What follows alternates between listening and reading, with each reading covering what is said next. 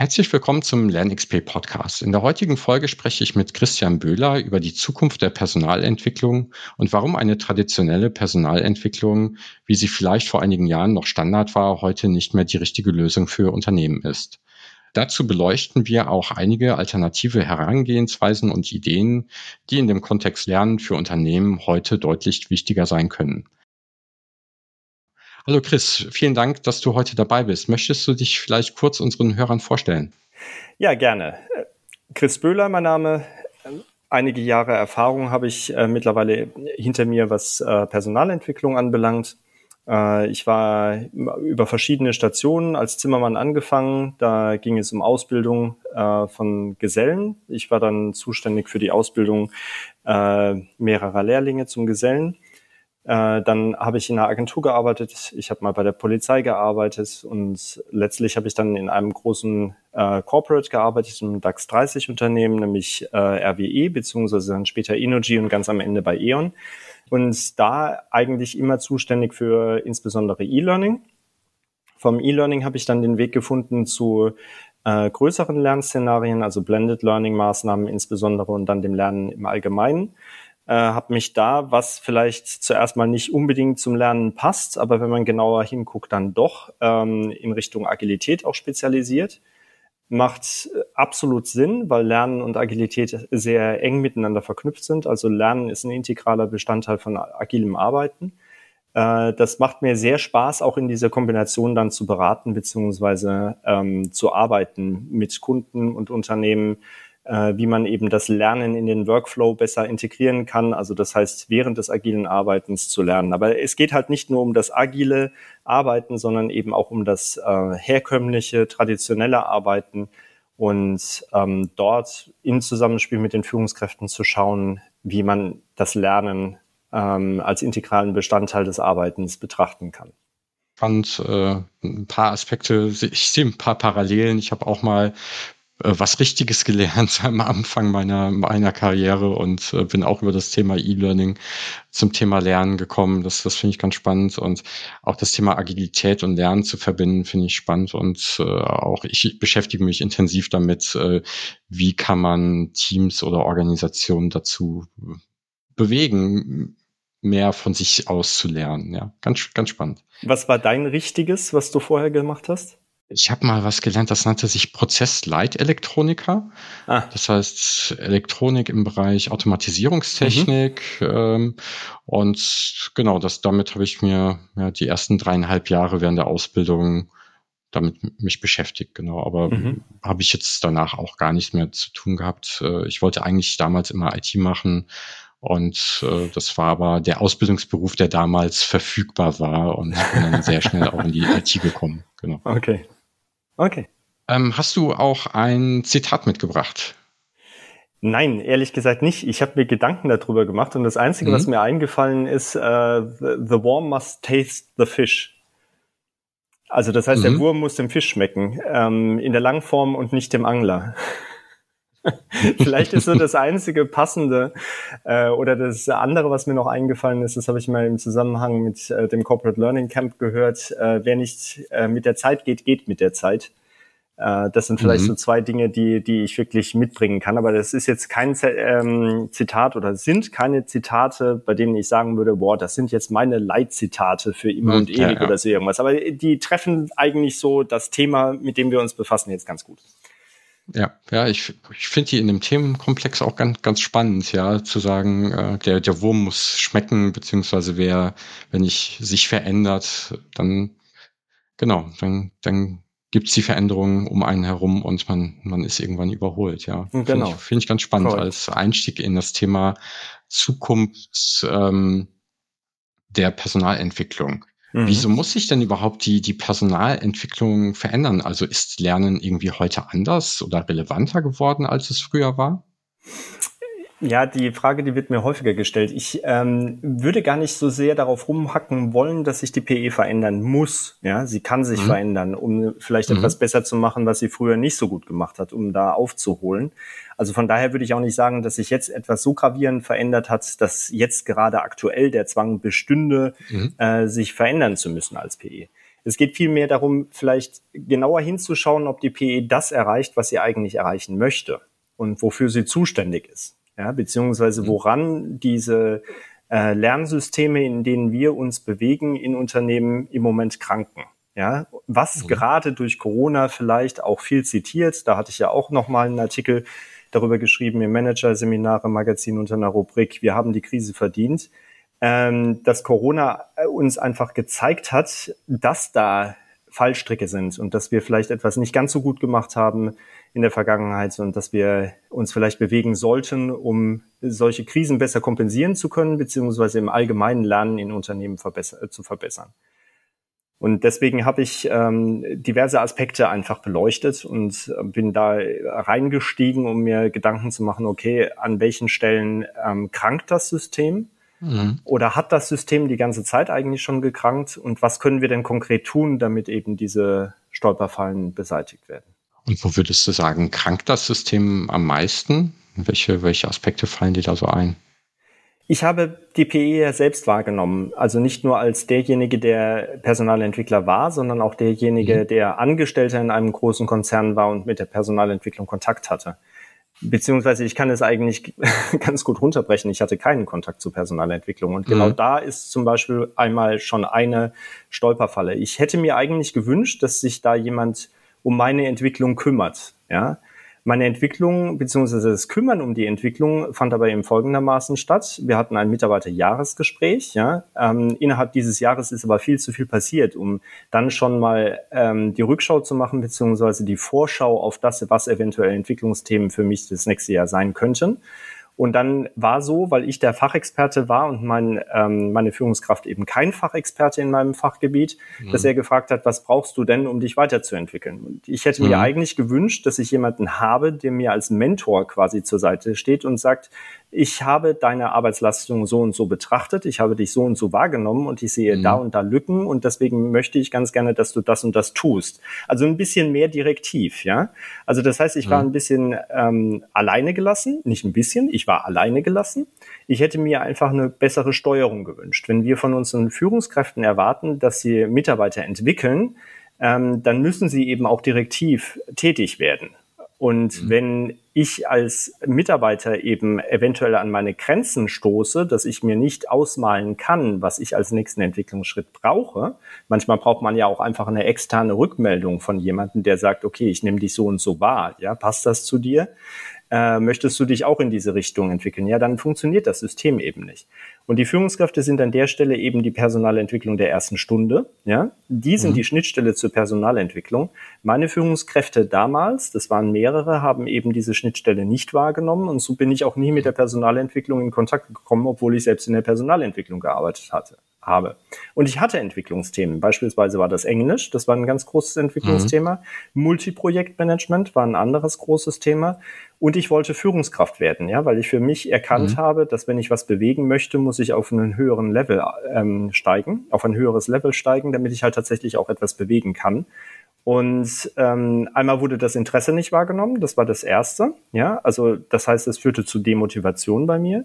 Und das andere war, dass ähm, eben auch diese Fähigkeit fehlte, äh, von der fachlichen Ebene her zu beurteilen, was notwendig ist, beziehungsweise was gut auch für das Unternehmen ist. Ja? Lange Rede, kurzer Sinn. Ich habe mir die Sachen eben selbst ausgesucht, beziehungsweise habe vor allen Dingen dann Messen und Konferenzen besucht und mich über diesen Weg fortgebildet ähm, was manchmal eben nicht als Weiterbildung angesehen worden ist, was ich dann sehr schade fand, ja, obwohl durch mhm. eben diese Messen und Konferenzen eine größere Weiterbildung eigentlich stattfindet, als wenn du beispielsweise sagst, du schickst jemanden zu einem Didaktikseminar. Ja, mhm, ich weiß es nicht, ob man dann wirklich Didaktik lernen muss oder ob es vielleicht um ganz andere Themen geht. Wie machen es zum Beispiel andere Unternehmen? Ja, wie machen es erfolgreiche Unternehmen? Um da auch zu gucken, wer könnte Vorbild sein und dem Vorbild einfach nachzueifern, anstatt dann das Rad neu zu erfinden. Auf Basis eines Didaktikseminars macht meines äh, Erachtens keinen Sinn. Also lange Rede, kurzer Sinn. Ähm, die Personalentwicklung muss stärker in Erscheinung treten oder kann mhm. stärker in Erscheinung treten, mehr wirklich äh, Partnern, ja, äh, sichtbar sein, nicht nur beratend Führungskräften oder Abteilungen zur Verfügung zu stehen, sondern eben auch dem einzelnen Mitarbeiter und insbesondere nicht nur den Führungsleveln, sondern wirklich auch den Ebenen darunter. Das heißt, wir brauchen mehr davon, leider Gottes. Ja, das hören mhm. viele Leute nicht gerne, aber gegebenenfalls dann eben weniger Führungskräfte. Und deswegen habe ich in diesem Artikel des Rupt HR, den ich mal geschrieben habe im Manager-Seminare-Magazin, ist irgendwann Oktober 2019, glaube ich, erschienen, mhm. äh, diese Forderung aufgestellt. Lasst uns doch, gerade wenn es auch um Agilität in Unternehmen geht, äh, schauen, dass wir Führungskräfte zu äh, Produktverantwortlichen machen, was sie ja eigentlich sind und auf der anderen Seite dann eben schauen, dass wir die Personalentwicklung von ihrer Rolle abziehen, weil sie halt darin auch nicht ausgebildet werden üblicherweise oder nicht stark genug ausgebildet werden. Ähm, und dann diese Rolle der Personalentwicklung People-Partnern zuschreiben, die sich um die Belange der Mitarbeiter kümmern. Also dieses Supportive Leader, ähm, diese Rolle trennen von der Produktverantwortung und sagen, jeder tut das, was er am besten kann der eine fachlich führen und der andere eben nicht disziplinarisch führen. Da bin ich völlig dagegen, weil die meisten Mitarbeiter brauchen keine Disziplin.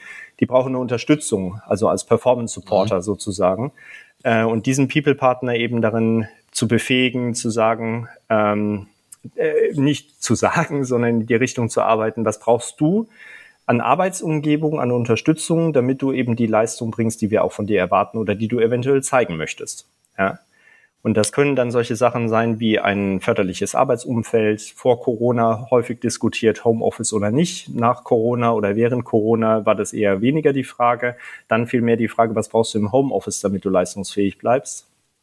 Work-Life-Balance, Kinderbetreuung, keine Ahnung, Arbeitsunterstützung im Sinne von technischer Ausstattung, ähm, Büromöbel, all das, ja. Mhm. Ähm, und ja, diese Rolle People Partner, die fand ich dann eigentlich sehr attraktiv, ähm, weil sie, glaube ich, genau diese Lücke schließt, die im Moment bei Führungskräften auftaucht. Und die Führungskräfte können sich dann eben sehr viel stärker auf diese Rolle konzentrieren, die sie eigentlich haben, nämlich diese Produktverantwortung.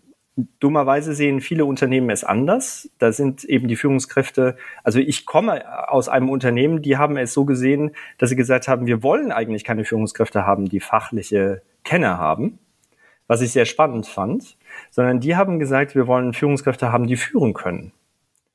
Und ich sage dann, okay, wenn ich aber die fachliche Kenne nicht habe, kann ich auch nicht führen. Ja, also beispielsweise E-Learning, wir beide kennen das, wir beide sind äh, Experten im Bereich E-Learning. Wenn wir da einen Vorgesetzten haben, der von E-Learning keine Ahnung hat, na, wie soll der uns dann im E-Learning führen? Also insbesondere was Strategie und Zukunft anbelangt, beziehungsweise die Reaktion auf so etwas wie Corona. Wir mussten auf einmal reagieren und ganz viele E-Learning-Programme auflegen, damit wir halt irgendwie die, den Bedarf, der da war an Fortbildung trotzdem noch irgendwie decken konnten. Nur das kann man einfach nicht so per se tun, wenn man nicht jemanden hat, der eventuell dieses Produkt schon vorher strategisch in diese Richtung geführt hat oder dann halt weiß, was zu tun ist, Multiprojektmanagement mäßig, um das überhaupt zu stemmen, was an Bedarfen auf uns zugekommen ist. Genau, also ich, ich verstehe, wo du herkommst. Du, du kommst aus dem Bereich, äh, Mitarbeiter brauchen auch eine gute inhaltliche Orientierung und, und äh, sinnvolle Unterstützung bei der Auswahl hilfreicher Lernmaßnahmen. So, mhm. so verstehe ich das.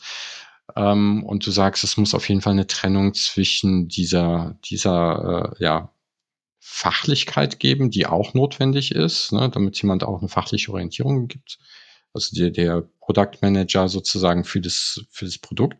Und der People Partner ist dann nicht, oder häufig hat man ja, eine, glaube ich, auch im Agilen die Trennung zwischen Product Manager und der vielleicht disziplinarischen Führung, ne, die du mhm. sagst, die brauchen wir ja eigentlich fast gar nicht. Ähm, und du sagst, es braucht eher dann jemanden, der sich um die People-Belange kümmert, die aber über das Thema PE dann auch hinausgehen. Also es ist, mhm. geht nicht nur um Lernen und Training, sondern es ist viel, die, dieser People-Partner ist viel breiter aufgestellt. Mhm. Mhm. Ist das richtig. richtig verstanden? Ja, ja, korrekt. Es geht nicht nur um das Lernen, sondern der People-Partner wäre dann für, äh, dafür auch zuständig, ähm, beispielsweise Gehalt ja, äh, mhm. oder irgendwelche anderen Seiten, Elternzeitregelungen, mhm. ähm, dann solche Geschichten wie eben Arbeitsplatzausstattung, ja, all das das macht ja heute eigentlich die Führungskraft auch schon, aber die Führungskraft ist häufig eben damit überfordert, beides zu tun. Auf der einen Seite die Produktverantwortung zu haben und zu leben und auf der anderen Seite den Mitarbeiter zu unterstützen. Ich glaube, das ist einfach zu viel. Wenn wir über 10 oder 20 Mitarbeiter, wie ich das stellenweise erlebt habe, sprechen, dann ähm, ist das eine Aufgabe, die mehr als einen Tag füllt. Ja, also im Sinne von, diese Führungskraft müsste dann zwölf 13, 14 Stunden arbeiten am Tag, um beides mhm. überhaupt unter einen Hut zu kriegen. Ja. Wenn es wirklich wahrgenommen werden würde, diese Rollen. Ne? Und darum geht's mir halt. reicht es, es oberflächlich äh, äh, zu, zu Hand zu haben und zu sagen, ja, so ein bisschen was und eigentlich laufen sie selbst, weil wir wollen ja Selbststeuerung haben. Äh, oder bin ich wirklich intensiver dabei? Wenn wir jetzt beispielsweise betrachten, so eine Arbeitsweise wie äh, Agilität, ja, äh, agile Arbeitsweisen, insbesondere bei Scrum. Ja, einen Scrum Master, einen agilen Coach haben wir da drin als eine Rolle. Wir haben einen Produktverantwortlichen mhm. und wir haben ein selbstorganisiertes Team. Dieses Team ist selbst organisiert. Ja, da steckt ja schon viel drin. Trotzdem mhm. gibt es den Scrum Master, der Process Owner ist, mehr oder weniger. Also das heißt, schaut, dass die Prozesse, die Zeremonien eingehalten werden, die Prozesse laufen, moderativ äh, zur Seite steht, aber halt auch Stolpersteine, die im Weg liegen, äh, beseitigt. Also beispielsweise das Team hat eine technische Ausstattung, die nicht funktioniert, dann kümmert sich der Scrum Master und nicht der Product Owner oder das Team um diese technische mhm. Ausstattung. Und das habe ich dann genommen und gesagt, okay, das wäre ja ganz schön, wenn wir das auch in anderen Szenarien leben würden. Und wenn mhm. wir äh, Wasserfall konservativ arbeitende Unternehmen oder Abteilungen denken, äh, dann haben wir eben diese Rollen nicht, ja. Und wenn wir diese Rollen eines Scrum Masters nicht haben, dann müssen wir halt nach einem anderen Zeremonienmeister suchen. Mhm. Und dieser andere Zeremonienmeister wäre dann eben der People Partner, der diese Stolpersteine, die bei Scrum genauso auftauchen wie eben in anderen Szenarien, sich darum kümmert, sie zu beseitigen. Wenn ich mir das jetzt so anschaue, in der agilen Welt gibt es natürlich für Scrum oder den Scrum Master eine klarere auch Aufgabenbeschreibung, mhm. was, was er so macht oder was er im, im Standard zumindestens macht. Das gäbe es ja für den People-Partner in dieser Art erstmal nicht. Das heißt, der müsste sich erstmal selber vermutlich behaupten oder auch der, der äh, fachliche Vorgesetzte dann, ne, der, der Product Manager und, und der People Partner, die müssten sich ja irgendwie erstmal einigen und das müsste eine Einigung auf Unternehmensebene dafür geben, wie, wie man diese diese, ähm, diese Trennung vollführt. Ähm, mhm. Hättest du da Ideen, wie man das am geschicktesten angehen würde? Ich glaube, so schwer ist es gar nicht. Ähm, diese People-Partner-Rolle, die ist relativ einfach zu definieren. Wie gesagt, das orientiert sich eigentlich äh, so ein bisschen an diesen agilen Arbeitsweisen beziehungsweise dem Scrum Master. Wenn wir das einfach als Plot nehmen oder als mhm. Muster anwenden, dann können wir sagen, der People Partner ist für alle Belange ähm, zuständig, die einen Mitarbeiter betreffen, außerhalb des Fachlichen. Ja? Also das organisatorische, administrative, unterstützende. So, diese drei Aspekte. Ähm, diese Rolle, die kann man, glaube ich, nicht hundertprozentig füllen, weil einfach auch die Menschen mhm. unterschiedlich sind, die dort äh, in Anführungszeichen geführt werden. Ich würde eher sagen, begleitet werden. Also das heißt, es geht auf der einen Seite um die, um die harten Fakten, administrativ, Payroll Management, Leave Management und so weiter und so weiter. Diese ganzen Geschichten, ja, ja, die können definiert werden, aber die anderen Sachen, das sind weichere Faktoren ähm, Unterstützungsangebote, was zum Beispiel ähm, ja, Work-Life-Balance anbelangt, beziehungsweise dann eben auch Kinderbetreuung, beziehungsweise Betreuung von ähm, Erwachsenen, ja, die eventuell pflegebedürftig sind und so, da, da ist das Spektrum ja riesengroß. Von daher äh, kann man nicht sagen, so die Rolle ist fe fest definiert, sondern die ist in einer gewissen Art und Weise auch adaptiv beziehungsweise flüssig, ja, anpassbar an die Rahmenbedingungen. Mhm. Wenn es um das Zusammenspiel mit der Führungskraft geht, ja, dann wird es spannend, weil da muss ja eine Interaktion stattfinden, da muss auch eine Abstimmung stattfinden. Ähm, Wiewohl sich die auch wieder beschränkt. Im klassischen Sinne sprechen wir ja häufig über disziplinarische Maßnahmen. Ja, im äh, dystopischen Sinne würde man eher sagen, die Mitarbeiter sind selbst organisiert und laufen von alleine. Das heißt, sie brauchen keine Disziplin. Da geht es dann halt wirklich nur darum, wenn Stolpersteine auftreten im Sinne von, es entstehen Konflikte zwischen dem Product Owner und seinem Team oder seinen Teams, die ihm zuarbeiten ähm, dass dann eben der People-Partner auch äh, etwas ist wie eine Schnittstelle, ein, ein Mediator, ein Konfliktlöser mhm. oder wie auch immer. Ja, also wirklich auch wieder analog zu dieser Scrum Master Rolle.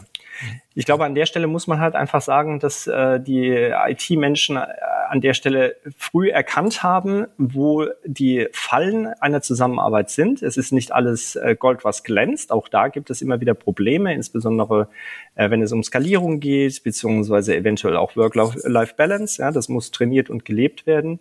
Äh, aber nichtsdestotrotz sind da, stecken da sehr, sehr viele Dinge drin, die sich eben auch anderen, anders arbeitende Teile abgucken können.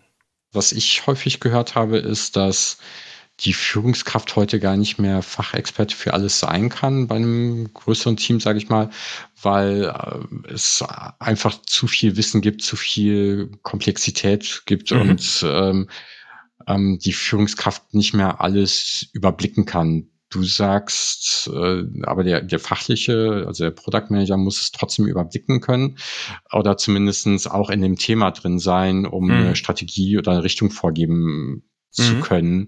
Äh, er muss nicht jedes Detail kennen, aber zumindestens muss er auch äh, sehr stark fachlich in, in dem Thema ja. drin sein, würde ich da rein interpretieren, richtig? Äh, allerdings, ich äh, habe mal ein Beispiel genannt bekommen von einem Automobilhersteller, von einem deutschen großen, renommierten, traditionellen, ich nenne den Namen nicht. Ähm, und da ging es darum, was kann der CEO? Ja, also ist der mhm. CEO ein Fachexperte im Sinne von ein äh, Autoenthusiast, ja, ja, und weiß auch, wovon er spricht?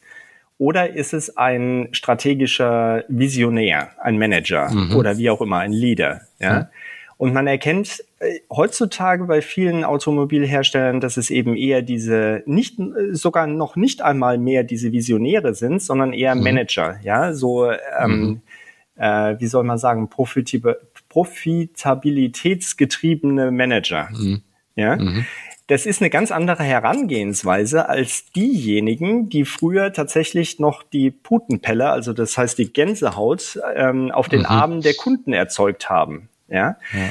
Und man merkt das einfach bei, bei den Autos. Heute ist es so, äh, dass sich äh, die Autos eher irgendwie aus quietschenden Plastik bestehen, weil es halt einfach günstiger ist und damit der Output finanziell, also der Cashflow besser ist, ja, für das Unternehmen. Mhm. Früher war das aber so, was anscheinend tatsächlich passiert ist, dass sich der ein oder andere CEO tatsächlich in das Auto gesetzt hat, ja, in den Prototypen mhm. gesetzt hat, sich hat fahren lassen oder selbst gefahren ist und dann gesagt hat, an den und den Stellen muss das Auto einfach nochmal nachgebessert werden. Der Prototyp mhm. passt so nicht, den können wir so nicht verkaufen, ja. Also das heißt, der stand wirklich mit seinem Namen für das Produkt ähm, und äh, wusste, was es für ein Produkt ist, äh, was er an diesem Produkt verändern muss, damit es beim Kunden gut ankommt, damit die Automarke beispielsweise gestärkt ist. Und das äh, verdeutlicht äh, sehr gut, wenn eben eine, ein Product Owner wirklich äh, mhm. eine fachliche Kenne hat, äh, dann ist das für das Produkt wesentlich förderlicher, als wenn er nur managt ja, und mhm. eigentlich die Verantwortung äh, einem Team überlassen muss, das hoffentlich motiviert ist, aber wenn es eben nicht motiviert ist, dann fehlt eben diese eine Führungsfigur, die in der Lage ist, äh, das Team in irgendeine Richtung zu steuern, äh, die dann eben das Produkt besser macht. Ja. ja. Analogie zu meinem Beruf, meinem ursprünglichen Zimmerer. Wenn ich einen Meister habe, der keine Ahnung von Zimmerer, mhm. Zimmerei hat, ja, na, dann werden die Dächer nicht so ja. gut, wie wenn da einer vorne steht, der wirklich gut ist. Ich hatte jetzt das Glück, dass ich einen Zimmerermeister hatte, der eben nicht nur fachlich total gut war, sondern halt einfach auch ein Visionär, ein, ein äh, offener Geist, ja, äh, ein, ein unglaublicher Mensch, auch von der Motivation her und das, was er gewuppt hat, wie er die Leute mitgenommen hat, nicht nur die eigenen Angestellten, sondern eben auch die Kunden. Und äh, da habe ich unglaublich viel gelernt, weil das war klar. Ja, wenn ich eine Frage hatte, konnte ich zu ihm kommen und er hatte eine Antwort. Ich habe heute noch Kontakt zu ihm und wenn ich dann irgendwie vor dem Gipskarton stehe und den Gipskarton spachtle, ja, dann kommt manchmal von ihm so eine Bemerkung wie, du weißt ja, du musst ihn vorher nass machen, damit du spachteln kannst. Ich weiß, dass man ihn nicht nass macht. Das mittlerweile mhm. bin ich an solchen Stellen dann weiter als er. Und dann hat er so gesagt, naja, ich habe noch nie Gipskarton gespachtelt, aber ich weiß, wie es geht. Ja, also das heißt, er hat zumindest diese Kenne, er hat das Wissen, was notwendig ja. ist, damit er steuern kann. Aber ja. wenn ich als Führungskraft keine Ahnung davon habe, also wie will jemand mhm. strategisch einen E-Learning-Bereich beispielsweise äh, mhm. fortentwickeln, wenn er keine Ahnung davon hat? Also wenn ich umsatzgetrieben bin als interne Kostenstelle, um ja. meinen Erfolg zu messen, ja, und nicht meinen Erfolg messe an Lernerfolg, beziehungsweise die mhm. Menge an Mitarbeitern, die ich günstiger durchgeschleust habe als über Präsenzseminare, naja, dann kommen halt nur Präsenzseminare raus und keine E-Learning-Maßnahmen, die helfen, dem Unternehmen Geld zu sparen. Ja? ja? Das sind dann solche Fallstricke, die entstehen. Ich glaube, an diesem Beispiel ist dann klar, dass ich tatsächlich jemanden brauche, der eine Ahnung hat von E-Learning. Der muss keine E-Learning-Programme selbst programmieren können, aber er muss wissen, wie es geht, wo die Grenzen sind, ja, wie ich sie gut einsetzen kann fürs Unternehmen und wie ich Geld sparen kann. Also sozusagen ja, um die Analogie oder einen anderen Manager zu nennen, so, so ein Steve Jobs, ne, der halt die dieses Gänsehaut er, erzeugen konnte. Richtig. Und äh, dann auch sehr tief, vielleicht auch zu tief an einigen Stellen, wobei es hat ihm ja, ja. Äh, Erfolg äh, gebracht, äh, mit in die Produktentwicklung mit eingestiegen ist und, und gesagt hat, ne, was, was, äh, was eher an Design erwartet. Ne? Genau. Und ja. der, der war ja wirklich jemand, gut, das war natürlich auch als Startup gestartet, äh, der, der wirklich äh, da in den Details noch äh, agiert hatte. Auf der anderen Seite kann es halt auch vielleicht riskant sein, weil äh, wenn das Management äh, genau weiß, was es will. Ne, BlackBerry ja. wusste auch, dass ähm, auf einem äh, Smartphone niemals der Browser funktionieren wird und man immer eine Tastatur brauchen wird. Ja. Und BlackBerry gibt's halt nicht mehr, weil sie wussten, was richtig ist, äh, was ja. dann leider doch äh, nicht ganz richtig war scheinbar. Ja, das also das, also man muss auch wahrscheinlich eine Offenheit haben für, für andere Sichtweisen, aber trotzdem tief genug drin sein, ja. Okay. Das, das ist, denke ich, eine, eine der größten Fallstricke, wenn man sich ähm, äh, dazu verleiten lässt, zu meinen, es besser zu wissen als andere. Mhm. Ja, also auch diese ja. ganzen ähm, äh, Vorhersagen aus der Vergangenheit, wie Digitalisierung unseren Markt verändern wird oder unser Leben verändern wird, ja, in welcher Art und Weise, ja. Wir wurden eines Besseren belehrt. Es ist halt ein exponentielles Wachstum und kein lineares Wachstum und lauter solche mhm. Geschichten.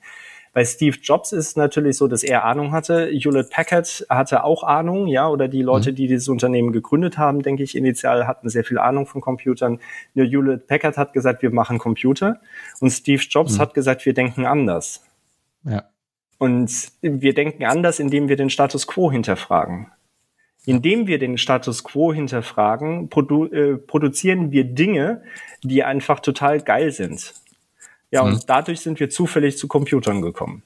Also die Reihenfolge ist eine andere. Und als PE, wenn man das so transportiert, ist nicht, wir sind diejenigen, die Weiterbildner im Unternehmen, ja. Wir bieten die Präsenzseminare an, die im Unternehmen verwendet werden, sondern ähm, wir sind, wir sehen uns dafür zuständig, äh, die Leistungsfähigkeit unserer Mitarbeiter zu erhalten. Ja, so, das ist eine ganz andere Betrachtungsweise, weil dann kommt man dazu, es müssen nicht klassischerweise Präsenzseminare sein, sondern es kann alles sein. Ja, alles. Und das meine ich wirklich wörtlich, alles. Ja, es kann ein Buch sein, es kann ein Mentor sein, es kann aber auch sein, dass wir alles sein lassen, weil die Leute über Erfahrung lernen dann braucht es uns nicht mehr. Und deswegen habe ich auch diesen Artikel des Robbed HR geschrieben und gesagt, wir sind nicht dafür da, einfach äh, der, der Schnuller zu sein, ja, um irgendwelche Dinge, die uns fehlen im Unternehmen zu kompensieren, sondern wir sind eigentlich diejenigen, die die Leistungsfähigkeit erhalten, zusammen mit den Führungskräften und den Mitarbeitern. Und lasst uns doch bitte gemeinsam schauen, ganz pragmatisch, was können wir denn tun, damit wir das erreichen. Ja, und äh, vielleicht sogar nicht nur die Leistungsfähigkeit erhalten, sondern auch steigern. Und, und du, ja. du hattest eben auch ein schönes Beispiel, ähm, wo ich gedacht hatte, äh, dein Vorgesetzter konnte dir inhaltlich nicht helfen hattest du vor, vor einiger Zeit gesagt. Ja. Und ähm, du musstest dir die, die ganzen Sachen selber raussuchen, hast dann Konferenzen und so weiter besucht, äh, die für dich gepasst haben. Und äh, vielleicht war das ja sogar für dich sehr hilfreich, weil äh, dein Vorgesetzter dir was ganz anderes empfohlen hätte und ja. vielleicht was, was viel schlechter gewesen wäre. Also auch manchmal ist es ja auch vielleicht richtig nichts zu tun, damit einfach was entstehen kann, was, was äh, von den Mitarbeitern selber kommt. Das, das finde ich halt auch nochmal einen interessanten Aspekt. Äh, ich überlege im Moment so ein bisschen über das Thema Lernkultur, wie, wie kann die eigentlich äh, besser werden. Und es gibt viele Initiativen, weiß ich nicht, Lernbegleitung, Lerncoaching und so weiter. Vielleicht sind die ja sogar manchmal kontraproduktiv, weil dann im schlimmsten Fall ein Mitarbeiter sagt, ja, ohne meinen Lerncoach kann ich ja gar nicht mehr lernen. Mhm. Mhm. Also das wäre ja auch wieder nicht gut. Ja, da, da stimmt, da, da öffnest du ein großes Buch mit ja. vielen Themen. Ähm, es ist halt eine, eine philosophische Betrachtung. Äh, mhm. Ich äh, muss da immer aufpassen, dass ich mich nicht irgendwie versteige in irgendwelchen philosophischen Betrachtungen.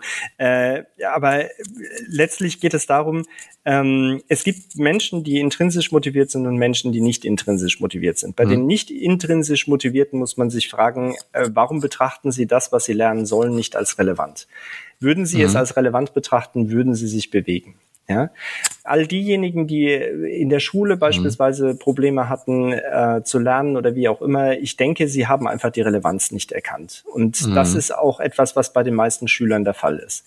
Würden Sie da tiefer, äh, nicht tiefer einsteigen, sondern wie soll ich Ihnen sagen, würden Sie etwas lernen müssen, was für Sie relevant ist, ja, was Sie selbst für mhm. sich als relevant erkennen, dann würden Sie sich auch bewegen.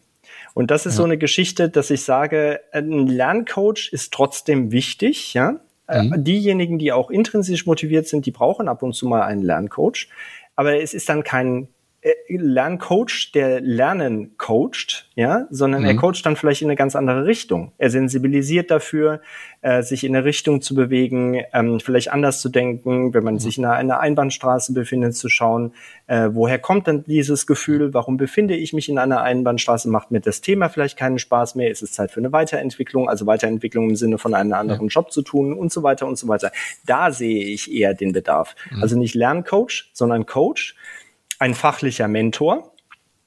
Das ist etwas, was trotzdem notwendig ist, weil wenn mhm. ich beispielsweise als Zimmerer auf einer Baustelle bin und lernen möchte, wie das Shiften geht, ja, also diese schrägen Hölzer, die irgendwo im Dach sind, mhm. das ist ein sehr, ziemlich komplexes Thema, dann hilft es mir einfach, wenn ich jemanden über die Schulter schauen kann, der es tut. Mhm weil ich gegebenenfalls nicht weiß, wie es geht. Ja, was ich hier getan habe, wenn Maurer da waren auf unserer Baustelle, dann habe ich ähm, stellenweise den Maurer gefragt, sag mal, wie machst du das denn eigentlich? Ja, und habe dann immer sowas geerntet wie, das bringt die Erfahrung. Dann habe ich gedacht, ja, wie kriege mhm. ich denn die Erfahrung? Ja, guck mal, halt mal deine Hand so und so. Ja, und dann habe ich das halt einfach aus, selbst ausprobiert und so komme ich dann dazu, dass ich lerne. Also das ist tatsächlich ein wichtiger Bestandteil, den ich brauche, um entsprechend Fortschritte zu machen. Was wir nicht brauchen, ist jemanden, der uns das Lernen abnimmt, das ist dann bei denjenigen, die die Relevanz nicht erkannt haben und nicht motiviert sind zu lernen, weil das führt, so wie du gesagt hast, einfach zu nichts. Aber da muss man sich die Frage stellen, müssen die denn dann überhaupt lernen? Muss man dann nicht eher schauen, ob die einen anderen Job finden mhm. oder gehen? Wer nicht mit der Zeit geht, geht mit der Zeit. Ja. Also wo ist die, die passende Motivation für die Leute sozusagen oder was, was würde da bei den Mitarbeitern die, die Neugierde wegnehmen? Ja. Ne? Genau, das ist und dann eigentlich eben, die wichtige Frage das Formate beziehungsweise Medienthema. Deswegen sind wir jetzt wieder bei diesem Zitat, äh, der Wurm muss dem Fisch schmecken, ja, und eben nicht dem Unternehmen, dem Angler oder irgendjemanden anderem, sondern er muss dem Fisch schmecken. Das ist eben der Konsument, äh, beziehungsweise der unser Kunde, nämlich der Lerner am Ende. Wenn wir nur Dinge zur Verfügung stellen, die nicht passen, die Relevanz mhm. haben wir ja schon abgehakt, aber die nicht passen, dann müssen wir uns nicht wundern, dass es nicht funktioniert. Wir haben mal ähm, große Programme ähm, aufgesetzt, Digitalisierung, war ein wunderschönes mhm. Curriculum, haben wir auch zusammen mit einer Consulting-Butze äh, gearbeitet, ähm, haben analysiert, wo sind denn die Bedarfe hinsichtlich Digitalisierung und so weiter und so weiter. War wirklich ein schickes, buntes Curriculum, Singularity University war drin, also wirklich namhafte Unternehmen, auch die wirklich grandiose Weiterbildungsmaßnahmen äh, anbieten. Stellenweise teuer, stellenweise aber auch günstig es wurde nicht gebucht. Wir haben das über zwei Jahre aufrechterhalten mhm. und wir hatten, glaube ich, bei einem Curriculum, was insgesamt 80 Angebote hatte, eine Veranstaltung, die in einem Jahr stattgefunden hat. Und dann haben wir analysiert, was ist dann das Problem? Wir haben ein wirkliches äh, Customer Experience ähm, äh, Analyse mhm. gemacht, ja, haben die Pain Points identifiziert und äh, das war ein langer Prozess, der ging über Monate und am Ende kam raus, wir haben das immer genannt, Hashtag No Time for Learning. Die Leute haben gesagt, sie haben keine Zeit mhm. zu lernen. Und das fand ich sehr, sehr faszinierend. Sie hatten keine Zeit, sich freizumachen für ein Präsenzseminar. Sie hatten keine Zeit, selbstgesteuert kleinere Learning Nuggets zu lernen. Sie waren einfach mhm. zu voll. Sie hätten vielleicht die Zeit gehabt, sich mal rauszuziehen und sich zu konzentrieren auf einen kleinen Lernhappen. Aber sie haben persönlich empfunden, dass sie eben diese Zeit nicht haben. Und daran müssten wir eben mehr arbeiten. Mhm. Das ist dann vielleicht auch die Zukunft der PE, dafür eine Lösung zu finden. Ich habe keine Lösung tatsächlich. Ich mhm. denke, das ist höchst individuell, hat viel mit der Kultur eines Unternehmens zu tun. Da muss man genauer hingucken, was sind dann die, die Fallstricke, warum wird die Zeit als nicht vorhanden empfunden, äh, um dann zu schauen, welche Lösungen man daraus generieren kann. Also ich, ich finde schon ein Teil, einen ganz elementaren Teil der Lösung ist halt das Problem zu verstehen. Mhm. Und ähm, es gibt ja auch Untersuchungen dazu, die sagen, warum wird nicht gelernt? Äh, und 40 Prozent der Leute antworten dann meistens, weil sie keine Zeit haben oder keine Zeit kriegen mhm. oder sich nicht nehmen, je nachdem, wie, wie man es halt sieht. Das ist ja immer so ein bisschen beides vielleicht, abhängig von der Rolle. Und ähm, wenn das das Hauptproblem ist, genau, dann helfen mehr Inhalte nicht. Nein.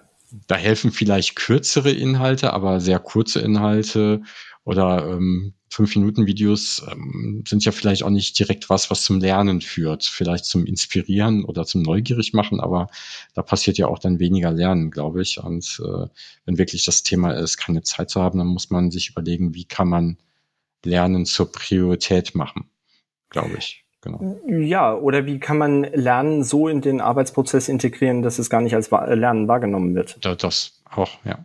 Ja, also wenn ich jemanden zur Seite gestellt bekomme, der mich anleitet, beispielsweise, mhm. dann ist es ja nicht unter diesem Label, ich lerne jetzt etwas und die Personalentwicklung mhm. hat mir da äh, was angedichtet, sondern dann findet es einfach statt. Ja?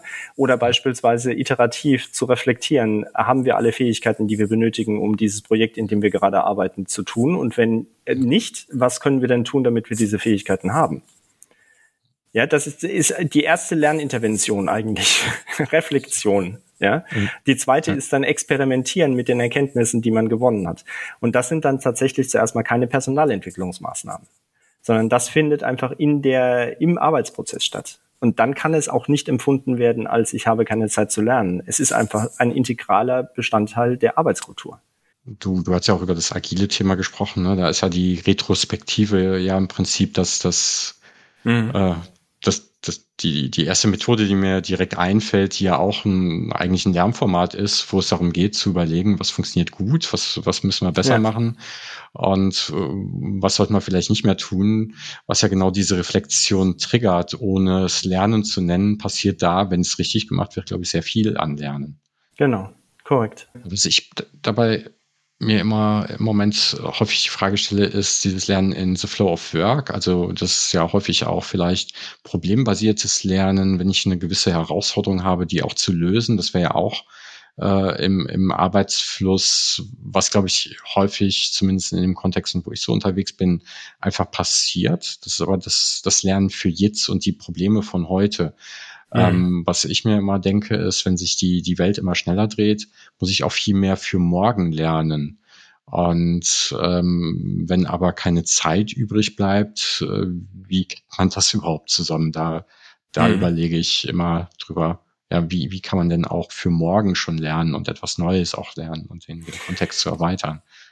Ich denke, es wird immer klarer, dass wir in einer Welt, die sich immer schneller dreht, ähm, ja, tatsächlich dreht sich die ja nicht schneller. Wir sind das, die sich schneller drehen. Mhm. Also das heißt, wir sind verantwortlich auch für die Geschwindigkeit. Ja, wir können mhm. die Geschwindigkeit auch reduzieren, aber das ist ein anderes philosophisches Thema. Äh, nein, aber wie können wir uns auf etwas vorbereiten, was wir heute noch nicht kennen? Äh, es war früher halt relativ einfach. Da wussten wir, dass vieles einfach gleich bleibt und dass wir in 10 mhm. oder 20 Jahren äh, mit dem, mit dem wir heute zu tun haben, immer noch zu tun haben werden und konnten darauf dann natürlich auch entsprechend Mitarbeiter vorbereiten, entlang eines Karrierepfades, der eventuell ja. aufgezeigt oder aufgezeichnet war. Äh, wenn das nicht mehr möglich ist, sind ja andere Fähigkeiten notwendig. Ne? Wir können ja nicht auf etwas vorbereiten, was wir noch nicht kennen. Mhm. Und dieses Thema habe ich dann äh, betitelt mit, leider ist es schon doppelt belegt, Futurability beziehungsweise Learnability. Ja, also mhm. Futurability ist ähm, vorbereitet sein auf die Zukunft. Und Learnability ist in der Lage zu sein, zu lernen, und zwar adaptiv und relativ schnell im Prozess. Äh, betrachtet man das beides, dann sind, äh, ist die Entwicklung von Fähigkeiten nötig, die zuerst mal nichts mit dem Job zu tun haben, mhm. ja, sondern Software, äh, softwareer Natur. Äh, und da fällt mir jemand ein, der darüber, glaube ich, sogar eine Doktorarbeit geschrieben hat. Das ist der wie hieß der nochmal, Joel Krapf, glaube ich, der kommt aus der Schweiz, mhm. hat bei der Swiss Post gearbeitet, meine ich, aber da bin ich mir nicht hundertprozentig mhm. sicher. Der hat tatsächlich mal einen Artikel verfasst, ähm, einen wissenschaftlichen über Zukunftsfähigkeiten oder mhm. Fähigkeiten, die benötigt werden äh, bezüglich Digitalisierung. Während wir als Unternehmen eben äh, dahingeschaut haben, äh, dass wir digitale Prozessoptimierung, Automatisierung, Robotisierung, äh, agiles Arbeiten, das war so das einzige softere Thema, äh, Web Development, Frontend Development, Backend Development, Programmierung, das waren so unsere Fähigkeiten, die wir gesehen haben. Äh, er hat das aber komplett anders betrachtet. betrachtet. Er hat gesagt, Toleranz, mhm. Konfliktlösungsfähigkeit, ja. Adaptivität und so weiter und so weiter. Und dann habe ich gedacht, ja, er hat einfach total recht mit dem, mhm. was er da gesagt. Wenn das ein Charakter, eine Person nicht im Charakter hat, ja, mhm. Äh, dann wird sich diese Person auch nicht grundlegend bewegen, ja. wenn es Veränderungen gibt. Und das fand ich dann sehr, sehr interessant, dass ich gesagt habe, okay, wir müssen eigentlich diese Fähigkeiten versuchen zu entwickeln. Die entwickelt man aber nicht auf Knopfdruck. Die muss man, weil es halt einfach eine, eine, eine Einstellung ist, auch ein Mindset, mhm. ja. Äh, das müssen wir mit Kultur. Dem mhm. können wir nur mit Kultur begegnen. Mit Vorleben, ähm, Vorbild sein, aufzeigen, dass vielleicht diese Fähigkeit äh, tatsächlich gewinnbringender ist im Sinne des Einzelnen und natürlich dann auch des Unternehmens. Und damit ist es halt auch dann etwas, womit wir Relevanz erzeugen können. Und die Relevanz wieder führt zu Motivation, selbst zu lernen und so weiter und so weiter. Verstehst du? Also das heißt, es ist ein längerer Prozess. Das ist nicht einfach so, wir schicken die Leute jetzt mal zu einem Digitalisierungsseminar und dann haben wir sie digitalisiert. Hm, das wird das nicht funktionieren. Genau. Und auch einen Prozess einfach äh, digital abzulaufen, dann der äh, ablaufen zu lassen, der nicht gut ist, dann ist es halt ein schlechter digitaler Prozess, aber keine Digitalisierung, genau.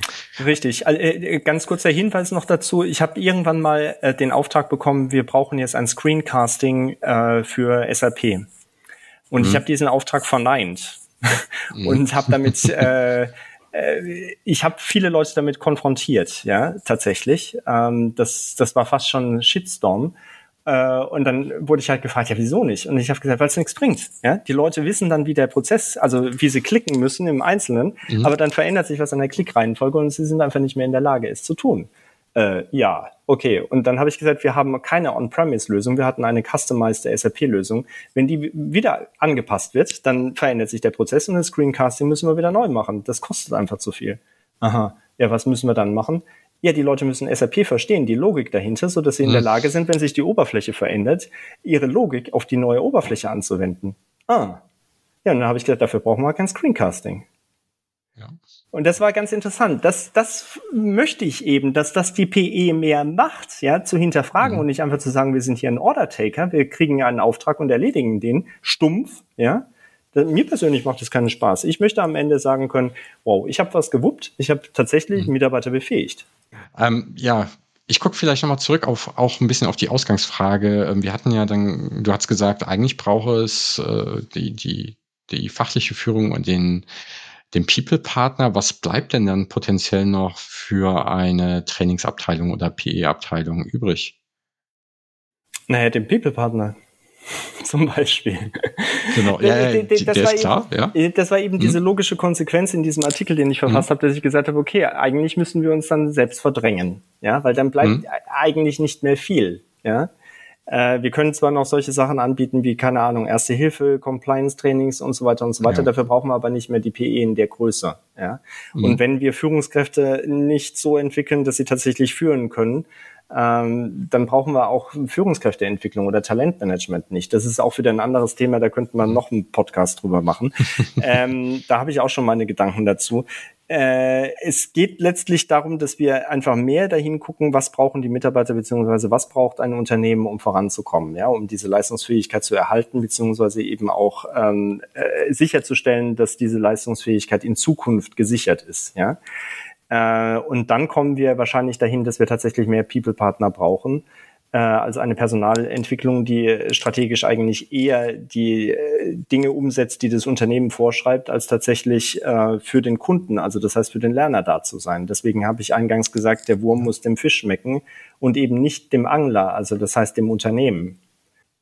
Also lange Rede, kurzer Sinn, ich glaube, mhm. wir brauchen die PE in dieser Form nicht mehr, ja, sondern eben etwas anderes, was an diese Stelle tritt. Und ähm, das eine ist dann ein nur noch rein administrativ arbeitender Rumpf, ja, und auf der anderen Seite dann eben Leute, die stärker am Menschen sind und stärker die Menschen begleiten. Das ist ein Riesenschritt, das bin ich mir bewusst. Da wird mir immer mhm. wieder gesagt von wegen, ja, das sind schöne Worte und ähm, das ist aber nicht umsetzbar. Naja, es ist zumindest eine Vision oder ein Nordstern, an dem man sich mhm. orientieren kann. Wie dann das Ergebnis aussieht, weiß ich nicht. Ja, das ist komplett ergebnisoffen, aber zumindest bewegt man sich in eine andere Richtung, als man bisher gedacht hat. Das möchte ich damit erreichen. Genau, so eine Vision, die, die gibt ja erstmal eine Orientierung oder ein mögliches Zielbild. Nachher kann es ja vielleicht anders aussehen, aber kann zumindest helfen, dabei etwas Neues zu schaffen. Ähm, kennst du denn Beispiele, die in, in so eine Richtung gehen? Relativ wenig tatsächlich. Also was mhm. Rollen, ein neues Rollenverständnis anbelangt, wenig. Aber all die Unternehmen, die sich mit Lernökosystemen befassen, befassen sich eben auch mit solchen Rollen und mhm. die Veränderung der Rollen. Das ähm, geht in verschiedene Richtungen. Deswegen sage ich ja, dieses People Partner ist jetzt nicht unbedingt die, die Lösung, sonst wäre ich ja einer derjenigen, der sagt, das ist mein Patentrezept, äh, so wie BlackBerry oder Nokia oder keine Ahnung was. Äh, sondern ich sage, das ist halt einfach nur eine Idee, ein Reiz, den ich setze. Mhm. Siemens, weiß ich, hat an Lernökosystemen gearbeitet, ähm, diverse andere eben haben auch an Lernökosystemen mhm. gearbeitet, in unterschiedlichen Ausprägungen. Die einen gehen eher technisch ran, die anderen eher so von, von dem kulturellen Verständnis, von Rollenverständnis und so weiter mhm. und so weiter. Ähm, ich kenne jetzt keine Unternehmen, zumindest nicht in Deutschland, die gesagt haben, sie, sie haben jetzt ein Lernökosystem ähm, es gibt einige, die das behaupten, die haben dann die Greed eingeführt als Learning Experience Plattform und sagen, wir haben ein mhm. Ökosystem, aber das ist ja nur ein kleiner Bestandteil eines mhm. Ökosystems. Mhm. Viel wichtiger ist eben, dass die Prozesse stimmen, dass die Rollen dahinter stimmen und so weiter und so weiter. Letztlich haben all diese großen Unternehmen äh, immer noch eine PE-Abteilung, eine PE-Abteilung, die total klassisch arbeitet. Äh, und in diesem Sinne hat sich da recht wenig bewegt. Mhm. Wenn du über das Thema Lernökosystem sprichst, also ich hatte verstanden, ne, manche gucken mehr technisch drauf, manche mehr aus, aus Rollensicht. Was, was würdest du denn unter einem Lernökosystem verstehen? Ich vergleiche ein Lernökosystem immer mit dem Ökosystem Wald. Das, was du siehst, mhm. sind Bäume, Moos, Gras, ein paar Steine dazwischen, umgestürzte Bäume oder was auch immer. Ne? Das ist das, was sichtbar ist. Das sind insbesondere dann eben solche Sachen wie Plattformen, ja, Lernevents, die stattfinden. Mhm. So wie du gesagt hast eingangs, ähm, äh, dass in der Schweiz eben Unternehmen existieren, die so, solche Lernevents äh, oder mhm. INBW auch, die haben irgendwie so ein Learning Friday äh, eingeführt. Mhm. Ähm, das ist wirklich fest etabliert. Der Freitag ja, ist der ja. Lerntag im Unternehmen. Ähm, da sieht man schon ziemlich viel. Das ist das, was offensichtlich ist an einem Lernökosystem. Und das, was da drunter ist, aber das Wurzelwerk, äh, die Pilze, die auf den Wurzeln sind und für Nährstoffe sorgen und so weiter und so weiter, das sind dann eben die Kultur eines Unternehmens, ähm, die Prozesse, die Rollen, die gelebt werden und festgeschrieben sind und so weiter und so weiter. Also ein Lernökosystem ist an der Stelle wesentlich mehr als nur eine Technik, eine Plattform, sondern die Summe aller Lernaktivitäten in einem Unternehmen. Mehr oder weniger sichtbar, aber auch unsichtbar. Also rein theoretisch könnte man dann ja sagen, jedes Unternehmen hat ein Lernökosystem. Korrekt. Aber nicht jedes Unternehmen hat ein gutes vielleicht oder ein ideales. Wobei ideal könnte man gar nicht genau definieren oder gut, aber ähm, äh, ja, zumindestens könnte man es versuchen abzubilden. Und äh, ich verstehe, genau, wenn ich ein neues System einführe, wird es das Lernökosystem beeinflussen, mhm. aber nicht maßgeblich gestalten. Also wenn ich ein Degreed oder ein LMS oder was auch immer einführe, beeinflusst das das Ökosystem, vor allem den sichtbaren Teil. Aber ob es dann die Kultur, die Lernkultur im Unternehmen auch verändert, ist nochmal eine ganz andere Frage. Das ist korrekt. Manchmal mhm. findet es auch einfach statt. Ja, man muss es halt nur mhm. zulassen. Ich habe in einem ja. Unternehmen gearbeitet, die dann irgendwann Jammer eingeführt haben, äh, mhm. aber eigentlich nur für die IT. Und dann hat ein mhm. IT-Mensch einen Fehler gemacht. Wir hatten die Einladung, äh, Einladungsmöglichkeit nicht abgeschaltet. Und da gibt mhm. es äh, Invite Anyone oder so irgendwas, gab es einen Button. und den hat einfach ein IT-Mensch mal gedrückt, nichts ahnend, dass damit wirklich alle, die im Exchange-Server mhm. hingen, angeschrieben und eingeladen worden sind. Schön. Ja, und dann gab es auf einen Schlag 5000 neue Nutzer. Ja, wir waren ein Unternehmen von 70.000 Mitarbeitern. Auf mhm. einen Schlag 5000 neue Mitarbeiter. Und dann dümpelte es so ein bisschen hin, bis dann eben der CEO seinen ersten Post losgelassen hat. Und schwuppdiwupp ging das ab durch die Decke. Dann hat der Betriebsrat mhm. versucht, es aufzuhalten, ja, hat es glücklicherweise mhm. nicht geschafft und letztlich wurde es dann etabliert. Und das war ein wichtiges Lerninstrument. Wenn ich Informationen gesucht habe, bin ich nicht ins Intranet gegangen, ja. sondern bin eben in äh, Jammer gegangen und wenn ich Start nicht gefunden habe, habe ich einen Post losgelassen und hatte prompt eine Antwort. Das war mhm. super. Also lernen ja. im Moment des Bedarfs. Perfekt. Ja, und solche Dinge muss man als Unternehmen auch einfach zulassen. Man kann nicht alles steuern. Es gibt auch einfach ein paar Dinge, die sich entwickeln. Und wenn die sich entwickeln und wenn es auch etwas ist, was ich nicht akzeptieren mag, ja, so ich als erwachsener Vater von Kindern, TikTok beispielsweise als Lerninstrument, würde ich mhm. sagen, um Gottes Willen, nee, da ist ein Haufen mhm. Scheiß drauf. Ja, aber die lernen dadurch. Ja, es knirscht bei mir und ich habe hab Widerstände dagegen, aber ich muss es letztlich akzeptieren, dass da einfach auch eine andere Generation mit anderen Bedürfnissen heranwächst, ja. die aber genauso lernt. Und eventuell lieber, weil es halt einfach ihr Tool ist. Ja. ja ich finde find solche kleinen Initiativen oder Graswurzelinitiativen, die, wie sie ja auch manchmal genannt werden, auch ganz hilfreich, die dann tatsächlich zu was Großem werden können oder wirklich eine Kultur oder so ein Lernökosystem hm. beeinflussen können. Und das, was du mit Gemma äh, beschreibst, das, das kenne ich auch sehr gut. Ähm, zu bestimmten technischen Themen weiß ich halt, da habe ich schon mal einen Post gesehen oder ich suche da einfach drin und dann, dann finde ich jemanden, der dazu schon mal was gefragt hat. Genau, und, und dadurch kann einfach auch das Voneinander lernen und miteinander lernen auf eine andere Art und Weise ganz, ganz äh, dynamisch passieren in so einem großen Unternehmen. Ja, das finde ich ganz, ganz spannend. Genau. Ja.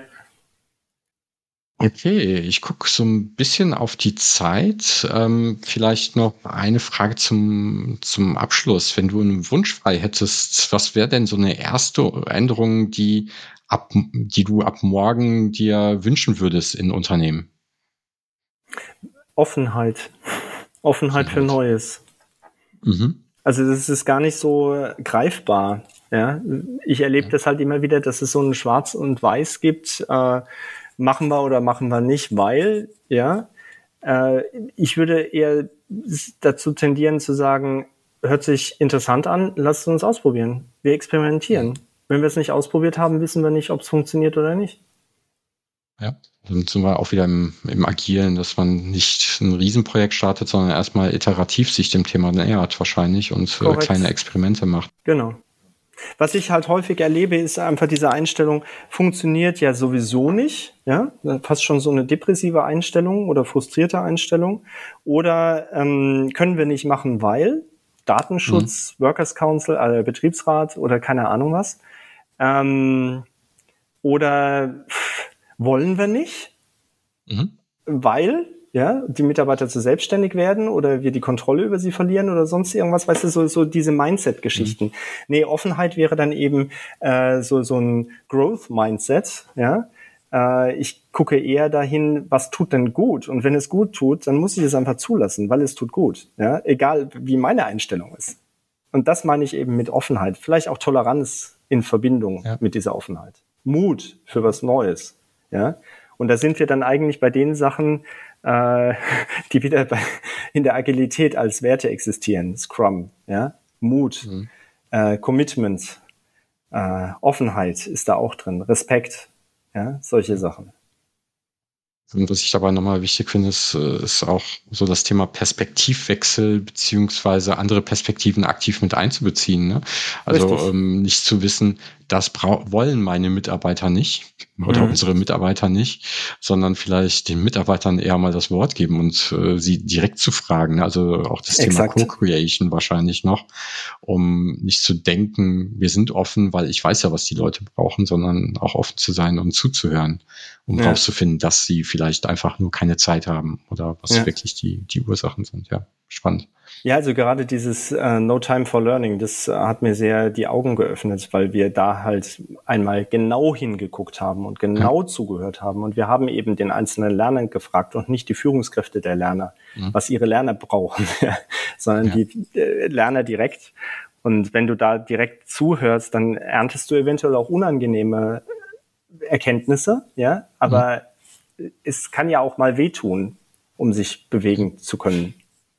Ja. Genau, und äh, ich manchmal in Unternehmen wahr, dass äh, wenn Mitarbeiter weniger Zeit haben, dann werfen wir einfach noch mehr Content auf sie und kaufen, weiß ich nicht, LinkedIn Learning, 18.000 Lernangebote haben die oder Schicker, so. bunter, ähm, größer, genau. Genau, und, äh, und ja. dann verwirrt man die Leute im schlimmsten Fall noch mehr. Ich, ich glaube, das ist gut, sowas zu haben, aber es äh, ist halt nicht die Lösung, nicht die ja. alleinige Lösung wahrscheinlich. Nochmal zurück zu Gemma. Gemma war in diesem Fall ein Arbeitsplatzunterstützungswerkzeug und kein hm. Lernwerkzeug und ja, wurde genau. auch nicht als solches ja. verkauft, ja. sondern es ging halt einfach darum, über die soziale Interaktion an die Informationen zu kommen, die ich benötige, um meinen Job gut zu tun. Und damit hat es auch was mit Lernen und Entwicklung zu tun gehabt. Ja, und es hat mir jemand die Lösungen gegeben. Ja, Tut ja. mir leid. Aber manchmal komme ich eben auch nicht selbst auf die Lösung. Dann brauche ich jemanden, der mir die Lösung sagt. Vor allen Dingen ist es viel effektiver und effizienter, wenn jemand schon diese Lösung ja. gefunden hat und sie mir einfach mitteilt. Ich muss das Rad nicht immer neu erfinden. Also im, im Kontext Lernen würde ich sagen, ist es besser, das Problem selber zu lösen, aber im Sinne von Effektivität und Effizienz können wir uns das nicht überall leisten. genau. Richtig, aber das Hirn macht das ja von alleine. Das Hirn lernt ja, ja durch Überraschungen, wie wir jetzt mittlerweile ja. wissen, und ja, nicht eben stimmt. durch Trainieren äh, einzelner Synapsen. Mhm. Ja, so Neurons which fire together, wire together. Das ist ja da immer mhm. so ein Ausdruck, sondern wenn ich überraschenderweise feststelle, ups, so funktioniert das besser als bisher, dann lerne mhm. ich. Aber wenn ich auch dann die Lösung serviert bekomme und sie ausprobiere und feststelle, ah, das ist die Lösung, so funktioniert es mhm. ja, dann lernt eben mein Gehirn auch, auch wenn ich die Lösung präsentiert bekommen habe. Aber ich selbst erfahre ja, das war der Durchbruch. Und so geht's auf einmal. Ja. Ja, ja, stimmt, ja. Also auch da wieder das Zulassen, das Offensein, nicht bewerten, sondern einfach sagen, es entwickelt sich. Ja, damit würde ich auch äh, langsam zum Abschluss kommen und äh, habe noch äh, so drei ergänzende Zusatzfragen für dich. Ähm, warum ist Lernen für dich eigentlich wichtig? Das ist eine gute Frage. Ganz pragmatisch gesprochen, um Dinge erledigen zu können. Wenn ich ähm, nicht dazu lerne, dann bleibe ich dort stehen, wo ich bin. Und mag sein, dass es dem einen oder anderen reicht. Mir reicht's nicht. Ich möchte mich weiterentwickeln mhm. und ich sehe halt auch die Notwendigkeit, mich anzupassen. Und ähm, in diesem äh, Kontext muss ich eben auch dazu lernen. Ansonsten kann ich mich nicht anpassen. Ja. Und wie lernst du persönlich am liebsten? Durch Erfahrung, ausprobieren. Ich muss, also ich habe Ideen, ähm, ich möchte bestimmte Dinge auch einfach können. Das sind so Dinge, die sehe ich, die touchen mich irgendwie emotional, wie zum Beispiel Stand-Up-Paddling. Das ist äh, jetzt das, das Aktuellste, was ich irgendwie vor zwei Jahren mal gelernt habe, ja. Ähm, ich fand den Reiz einfach total klasse, äh, zum Feierabend mit dem Paddleboard irgendwie über die Ostsee zu paddeln.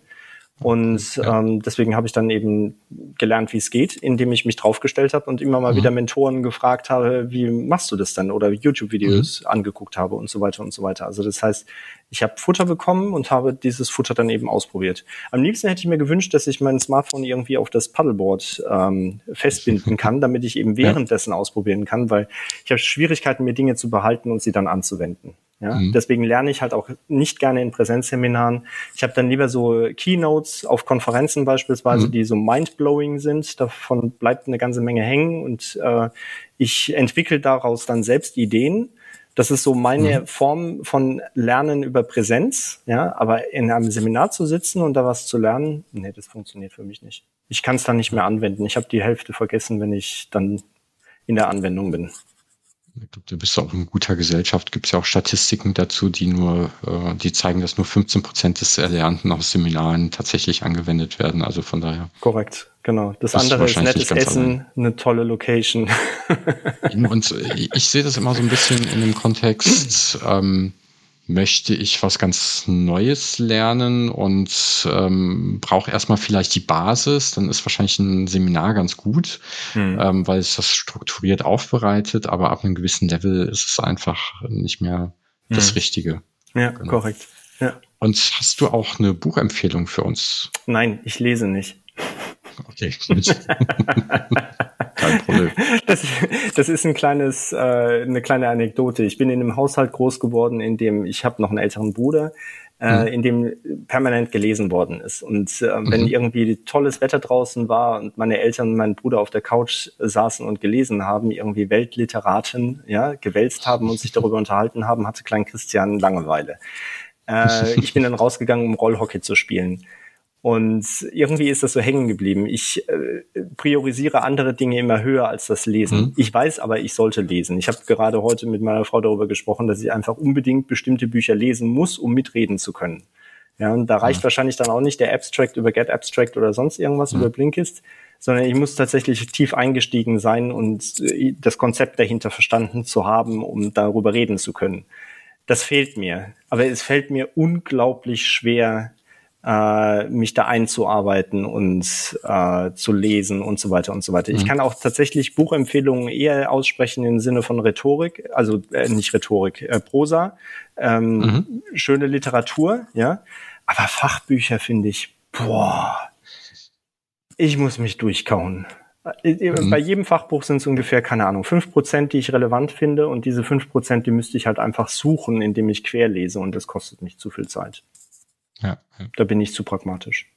Das ist dann wahrscheinlich ähnlich wie beim Seminar. Man kriegt halt sehr viel in einer Standardstruktur vorgegeben, was man nicht hm. immer alles direkt anwenden kann. Ja. Genau. Ansonsten fällt mir ein Taleb, Black Swan, also der schwarze Schwan. Mhm. Das hat mich inspiriert einfach von der Idee, vom Plot, den ich mhm. von anderen erzählt bekommen habe. Äh, oder Lalu, Reinventing Organizations. Das sind so Dinge, die, mir, mhm. die mich einfach interessieren. Ja, da spricht viel in Richtung Zukunftsfähigkeit, äh, beziehungsweise ja. halt auch so dieses, äh, die, diesen Bedarf, sich zu verändern, beziehungsweise äh, zu explizieren, was denn für Musik da drin ist für, für ein Unternehmen, sich zu verändern in eine bestimmte mhm. Richtung und halt einfach klar zu machen, okay, von welchen Organisationen sprechen wir denn und welche Organisationen sind heute erfolgreicher als andere. Ja. Taleb ähm, mit dem schwarzen Schwan ist wahrscheinlich auch nicht so einfach zu lesen. Ich äh, habe angefangen, Antifragilität von ihm zu lesen und das ist Genau, da muss man schon ähm, mehr Zeit investieren, um das zu verarbeiten. Also das habe ich ja. jetzt auch erstmal zur Seite gelegt. Ich habe das äh, in meinem E-Book-Reader, mhm. ähm, was ich mhm. festgestellt habe, wenn ich E-Books kaufe, dann mhm. liegt der E-Book-Reader zwar irgendwo, aber der erinnert mich nicht an ein spezifisches Buch. Deswegen habe ich mir gerade heute wirklich äh, wörtlich, mhm. gerade von einer Stunde vorgenommen, ich werde mir jetzt ein Buch kaufen, ja, und das ist mhm. äh, New Work, New Learning von Jan Völsing. Ah, ja, ähm, da habe ich tatsächlich ja. auch in einem Podcast mit Tim Burmeister etwas dazu beigetragen. Ich weiß nicht, ob das überhaupt verlinkt worden ist. Ähm, mhm. Aber letztlich finde ich das, was dahinter steckt, die Idee recht interessant. Deswegen möchte ich es ganz gerne lesen, um gerade dort mitreden zu können, weil es halt sehr viele Überschneidungen zu meinem Thema hat.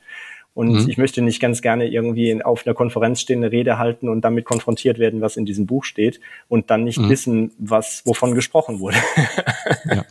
Aber intrinsisch motiviert würde ich dieses Buch nicht lesen und wahrscheinlich ein anderes auch nicht, sondern ich höre es lieber am Kamin sitzend mit einem Bier in der Hand aus dem Mund einer Person, als dass ich mich durch ein Buch kaue. Mhm. Okay, Dankeschön. Ja, damit sage ich äh, vielen Dank, äh, dass du mein Gast warst beim äh, Lernexplorer Podcast dieses Mal. Und ja, danke dir auch. Ich fand es äh, spannende Ausführungen und spannende Sichtweisen. Mal schauen, was die Unternehmen damit machen. Und ich äh, wünsche dir noch einen schönen Tag. Danke, den wünsche ich dir auch. Und allen da draußen, die zugehört haben, vielen Dank, dass ihr dabei wart und vielleicht hört ihr beim nächsten Mal wieder rein, wenn es heißt äh, Lernexplorer Podcast.